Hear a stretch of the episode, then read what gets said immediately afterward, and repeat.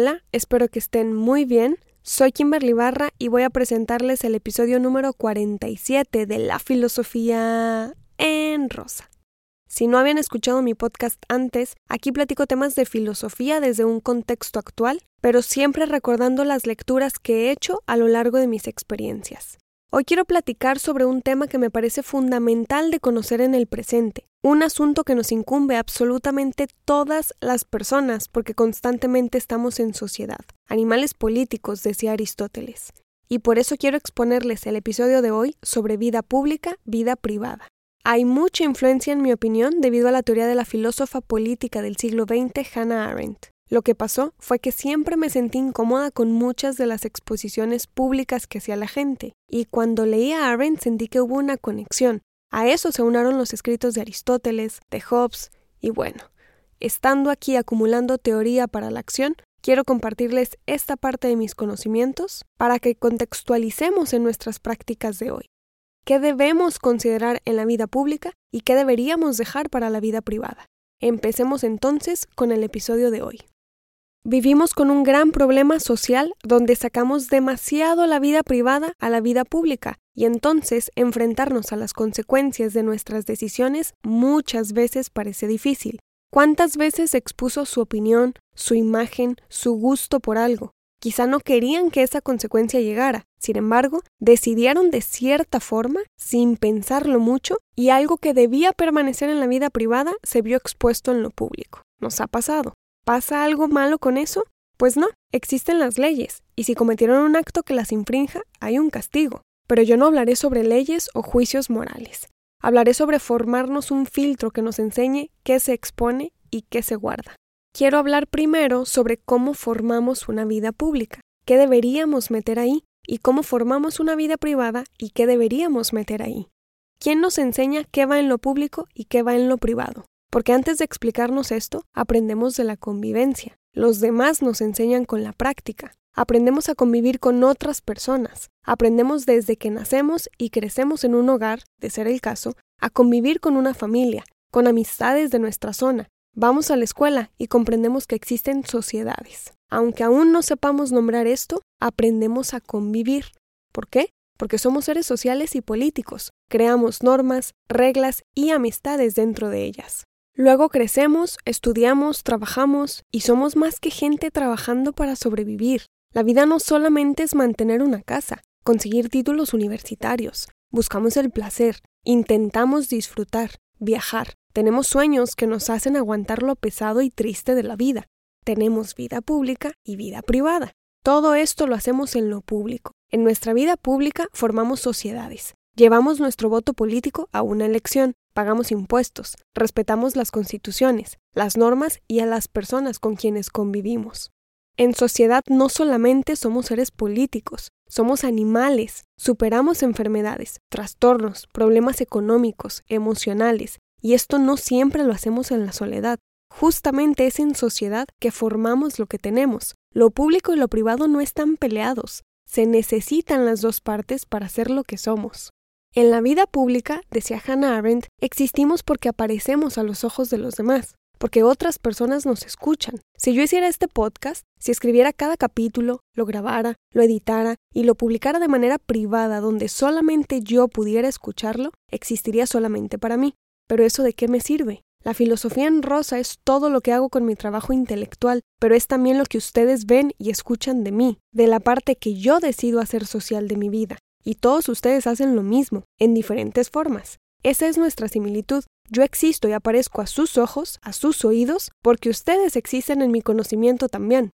La vida pública existe desde los filósofos griegos. Ellos respetaban su polis. Actualmente formamos una polis. Estamos en sociedad. Y hay tanto de todo que nos excedemos. Nos encontramos en la vida con personas que hacen público absolutamente todo, sin comprender que eso las expone y las arriesga. ¿Por qué sucede esto? Porque no racionalizan qué pertenece a la vida privada, exponen todos sus pensamientos, todas sus emociones y recuerden que todo cambia. Luego, por no pensar, se arrepienten de la exposición. Porque el morbo vende y mucha gente prefiere el dinero a su dignidad. Por eso pueden ver tanta basura en televisión donde exponen a las personas como animales en un zoológico. Venden sexo, venden emociones, venden imagen. Yo vendo mi imagen también. Supongo que todos lo hacemos, pero no vendo sexo, ni mi cuerpo. Vendo mi conocimiento, porque me parece que el conocimiento debe ser público y no privado, porque me parece que el conocimiento ayuda a construir sociedades menos injustas. También sucede porque no se enseña a estar bien en soledad. Muchas personas se sienten muy solas y les hace falta atención. Esa atención la vende la psicología acompañada de herramientas para que podamos trabajar en nuestros problemas emocionales. Se los recomiendo mucho. En lo público entran nuestras acciones en sociedad y nuestras acciones políticas, porque el mundo es lo que es debido a lo que hemos hecho en la historia. Entonces, ¿qué va en la vida privada? Ahí va el amor, por ejemplo. Para Hannah Arendt, el amor no debía hacerse público porque entonces se exponía y se arriesgaba. Para mí, el amor y las emociones deben atenderse en lo privado porque son personales. Las emociones cuando llegan usualmente rompen nuestra barrera de racionalidad, o nos emocionamos muchísimo, o sufrimos muchísimo, duele muchísimo algo, o sentimos demasiada felicidad que por segundos no pensamos. ¿Para qué exponer en público una emoción si te satura cuando llega? Déjala para ti. Las emociones luego se vuelven sentimientos y entonces actuamos en sociedad y nos dejamos llevar por esos sentimientos. La vida privada cambia con el paso del tiempo, como cambia nuestro contexto, nuestra historia, nuestra sociedad. O sea, todo lo que entra en la vida pública evoluciona y también la vida privada lo hace. No por eso debemos hacer público todo, porque algo debe mantenerse privado. Y ojo, no confundan privado con privatización, no estoy hablando de economía. Vivimos en una sociedad donde es nuestra tarea aprender de nosotros mismos, de las demás personas, y debemos aprender a reconocer que las acciones sociales y políticas pertenecen a la vida pública. Gracias al conocimiento llevado a lo público, el papel de la mujer se reestructuró. Gracias al conocimiento llevado a lo público, las mujeres no practicamos la vida como en la época de los griegos. Gracias al conocimiento llevado a lo público, las mujeres no tenemos que encerrarnos en un convento como Sor Juana Inés de la Cruz para poder leer un libro de filosofía. La historia ha cambiado. Ha evolucionado porque las personas no solamente piensan, actúan. Se hace praxis desde una lexis.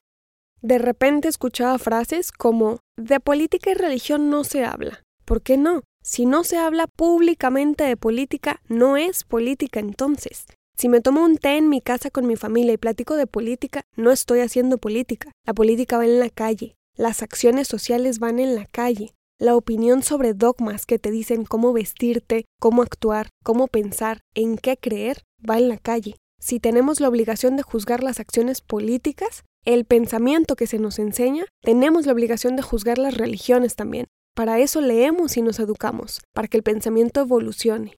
El problema es que la sociedad de hoy se enfoca en hacer públicos temas completamente insignificantes. No digo que sean buenos o malos, son insignificantes para la vida pública. Hacer público si ya comiste, si ya hiciste ejercicio, de qué color te pintaste las uñas, qué zapatos te compraste, eso no es malo. Qué lindo y tierno que quieras compartir tus actividades con tu sociedad, pero también hay que formarnos en pensamiento crítico y analítico. Porque si hacemos dos horas de gimnasio al día, eso no cambiará las injusticias sociales que suceden. La acción política nos incumbe a todos y todas. Si no te involucras, no te quejes. Pero todo ser vivo se queja, es nuestra naturaleza. Si una planta se mueve cuando el sol ya la quemó, nosotros también debemos quejarnos y exigir. Entre más letrados estemos, más grandes serán los cambios que realicemos. Y en todo esto no entra nuestra vida privada porque la vida pública y la vida privada no son enemigas, se complementan, pero una va por un lado y otra va por el otro. Somos seres humanos porque practicamos ambas. La vida privada entonces debe llevarse en privado, porque si sacas todo a lo público, ¿qué eres? No me gustan los zoológicos porque siento que un gorila ni siquiera defeca solo porque siempre hay gente viéndolo. Eso siento con las redes sociales, y ustedes seguramente se sentirán identificados conmigo. Hace dos años yo no tenía idea que iba a estar exponiendo mi vida, mi pensamiento, mi opinión y mis conocimientos con tantas personas. Jamás me imaginé que publicaría una foto en Internet y la verían más de 100 personas que tengo en mi perfil privado. No lo imaginé, y es algo que he trabajado durante todo el tiempo que ustedes han escuchado mi opinión en la filosofía. El punto con esto con utilizar mi vida como ejemplo, es que no me parece que exista un método para que organicemos nuestra vida a la perfección, sino que es un trabajo de todos los días.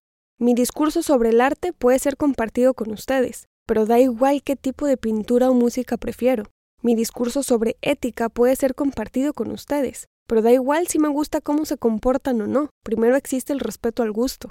Es una tarea que se practica todos los días. Es una balanza que debemos aprender a sostener porque volvernos personas sumamente privadas nos volvería inhumanos. El problema de la vida pública y la vida privada es que hoy, al escuchar esto, pensamos en las redes sociales cuando no es así.